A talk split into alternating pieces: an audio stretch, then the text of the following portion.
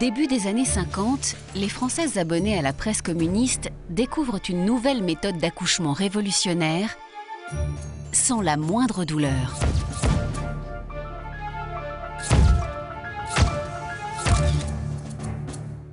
Ces heureux événements se déroulent à Paris, rue des Bleuets, à la maternité des métallurgistes. Le bienfaiteur de ces dames est un obstétricien, Fernand Lamaze. Cette méthode, il l'a découverte lors d'un voyage en URSS. Il en est revenu bouleversé. Chantal Biermann. Il a rassemblé l'ensemble de son personnel. Sage-femme. Euh, et il leur a dit J'ai vu en Union soviétique des femmes accoucher sans douleur. Et il faut que les camarades françaises, parce que c'était comme ça qu'on parlait à l'époque, puissent bénéficier de la même chose. À l'origine de la méthode soviétique, une idée simple. Les femmes souffrent parce qu'elles ne sont pas préparées à l'accouchement. Pour y remédier, Lamaze les fait venir dans des salles de classe à la maternité. Il veut les débarrasser de toutes les peurs liées à l'inconnu. C'est une méthode d'éducation. On leur apprend à accoucher comme elles ont appris à lire ou à écrire, comme elles apprendraient à nager. Au Bluet, des médecins leur enseignent l'anatomie féminine. Ces cours ont pour mission de dédramatiser l'événement qui les attend. Vous apprenez d'abord ce qu'est votre utérus et comment naît et évolue au cours des neuf mois de grossesse l'enfant que vous portez. C'est ce qu'illustrent ces divers tableaux. C'était la première fois qu'on apprenait aux femmes comment elles étaient faites, comment était fait leur appareil génital, comment était fait l'appareil génital de l'homme, et aussi tout ce qui pouvait leur arriver pendant l'accouchement. À cet apprentissage, Fernand Lamaze ajoute des exercices de respiration pour atténuer les douleurs. Prenez un peu moins d'air et laissez partir la même quantité d'air. Prenez un peu moins d'air, la même quantité, un peu moins d'air, la même quantité, un peu moins. Ne bougez pas la tête. Le but de l'exercice, maîtriser les contractions utérines le jour de l'accouchement. Paulette et Ellie ont été parmi les premiers à bénéficier de la méthode Lamaze pour la naissance de leur premier enfant. Ah, j'ai appris beaucoup de choses. Ah, c'était surtout le petit chien. on a, c'est un allaitement contrôlé. On contrôle, la, on, contrôle la contraction. Il fallait s'entraîner, s'entraîner de façon à ce que l'adaptation de la respiration, ça devienne un automatisme. Les résultats de cette préparation à l'accouchement sont étonnants. Au Bluet, les jeunes collègues de la MASE n'en reviennent pas. Ce serait pas honnête de dire que j'y ai cru tout de suite. Pierre Boutin, gynécologue. Je vais, euh, je vais en salle d'accouchement, je prends les gardes avec, euh, avec les sages-femmes et euh, je me rends compte que que ça marche, quoi.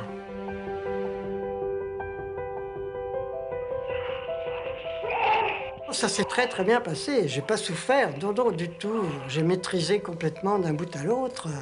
Quand je suis revenu après à l'usine, euh, on m'a posé dix fois la question et tu, tu nous cravates là C'est pas vrai. Elle, a gueulé. Euh. Ah non, mon pote. Non. Moi, j'étais très fier. Ah J'étais très satisfaite et très fière. Très fière, ouais. La méthode est un succès. Pour le prouver, l'équipe des Bluets diffuse même des films pédagogiques aux militantes communistes, à la limite de la propagande.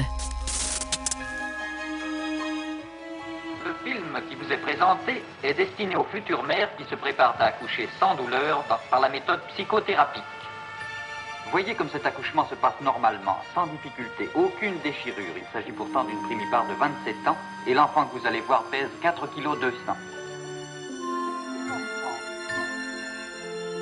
Face à de telles promesses, les femmes sont conquises. Mais cette petite révolution ne plaît pas à tout le monde.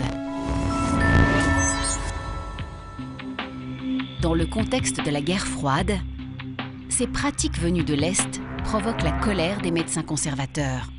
Alors, à partir du moment où ça venait de l'Union soviétique, dans le contexte de l'époque, c'était euh, tout à fait suspect.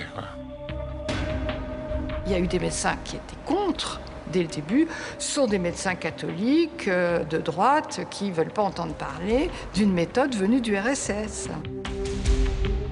Le déchaînement est tel qu'en 1954, Fernand Lamaze est traduit à deux reprises devant le Conseil de l'Ordre des médecins pour publicité mensongère.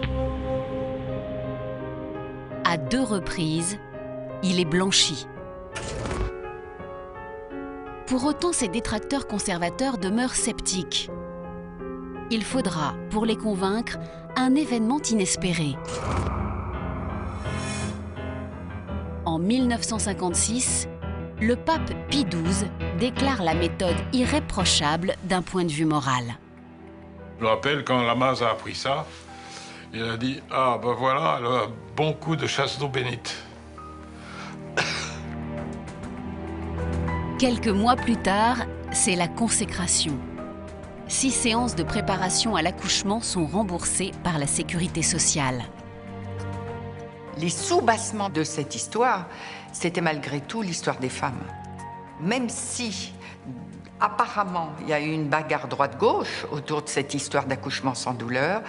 Derrière, c'était évidemment un mouvement émancipatoire pour les femmes.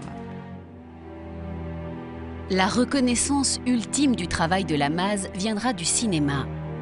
Lorsqu'il meurt en 1957, Jean Gabin lui rend hommage en incarnant un médecin aux idées révolutionnaires. Au fil du temps, le scepticisme a disparu, au point qu'aujourd'hui, plus de 70% des Françaises suivent une préparation à la naissance avant leur premier enfant.